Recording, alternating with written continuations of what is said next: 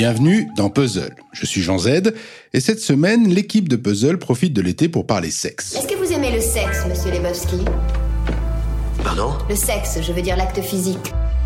Moi qui pensais même vous laisser faire l'amour avec moi. J'avais une énorme envie de sexe. Je vais te faire une surprise, comme tu les aimes. Tu peux me remonter ma fermeture éclair? J'ai envie de toi. Oh oui, moi aussi. C'est le sexe. Le sexe à l'état pur.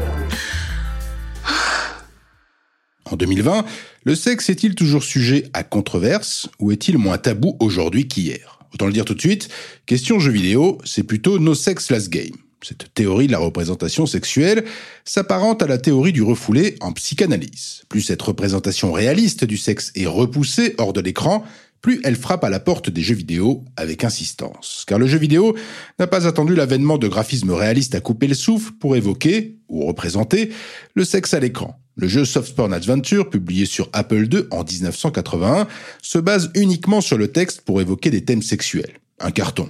La même année au Japon, le jeu Nightlife se présente comme un guide ludique du sexe afin d'informer les couples curieux d'en faire un peu plus. Plus tard, il y eut le jeu Custer Revenge ou encore X-Man, X-Man développé sur Atari 2600 et qui proposait un Pac-Man nu comme un verre, zizi à l'air, cherchant coûte que coûte sa gratification ultime du sexe en bonne et due forme. Et il y a 40 ans, le sexe version jeu vidéo, ça sonnait comme ça.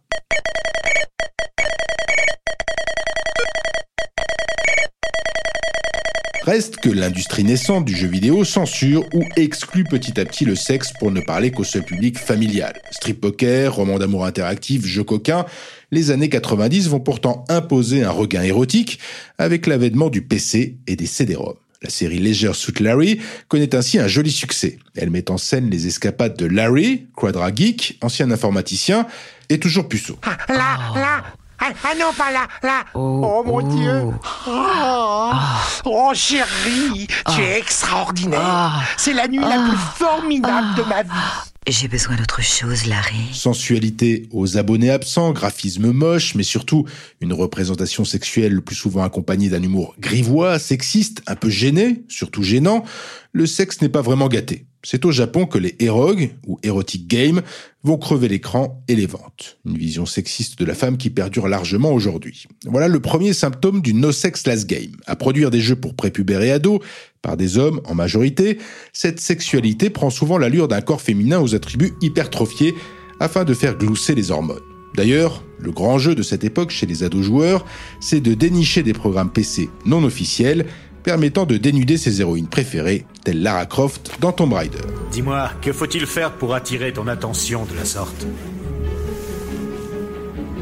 Si c'est le genre d'attention que tu cherches, Larson, je t'assure, ne change rien. Une autre fois, peut-être. Des représentations qui vont pourtant se confronter au deuxième écueil du sexe vidéoludique, l'uncanny valley. En clair, l'œil humain s'habitue à la fausse perfection d'une copie de la réalité. En 1970, un chercheur japonais affirme que plus un robot androïde est similaire à un être humain, et plus ses imperfections nous paraissent monstrueuses. C'est ce qu'on appelle l'uncanny valley ou vallée dérangeante. Plus un jeu vidéo se veut réaliste, plus un détail artificiel nous dévoile la triste imitation. C'est la signification du mot vallée, cette zone à franchir entre l'imitation humaine et le modèle réel. Ce qui n'empêche pas le sexe de s'afficher de manière plus constante dans les jeux sociaux ou dans des sagas à gros budget comme God of War, Mass Effect, The Witcher et même les Sims. Attends. Quoi?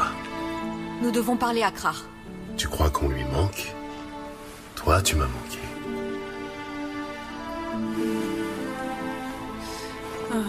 Mais, et c'est le troisième et dernier écueil, ce no sex last game s'explique surtout par un refus de la société de consacrer le jeu vidéo comme un art universel, c'est-à-dire autorisé à s'adresser non pas aux seuls enfants et ados, mais aussi aux adultes et aux seniors. Un rite initiatique qui nous dicte d'abandonner le jeu à l'entrée de l'âge adulte. De fait, le jeu vidéo ne s'extrait pas de ce carcan sociologique sans perte ni fracas. En 2005, par exemple, sort le jeu Grand Theft Auto San Andreas. Dans sa version PC, des joueurs découvrent un mode appelé Hot Coffee.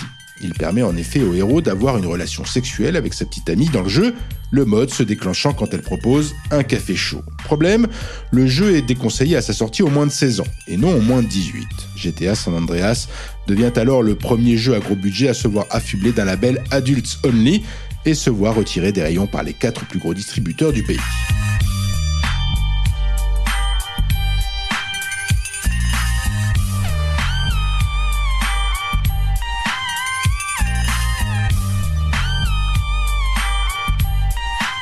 Alors y a-t-il une seule scène de sexe à sauver dans le jeu vidéo? Une scène qui sonne vraie, juste. Plusieurs même, mais elles ne sont pas légion. Les jeux vidéo indépendants, au milieu des années 2000, ont heureusement sorti les productions de leur zone de confort, invitant toutes les sexualités à s'exprimer, à se montrer. Mais les blockbusters ne sont plus à la traîne. Le récent The Last of Us 2 comporte une séquence qui fera date, longuement mûrie, séquence après séquence, un amour non dit, un désir refoulé, des années de regard, de tension, jusqu'à ce que le refoulé vienne à nouveau frapper à la porte, du sexe à la fois libérateur et triste comme des années d'amour qui ne se rattraperont jamais.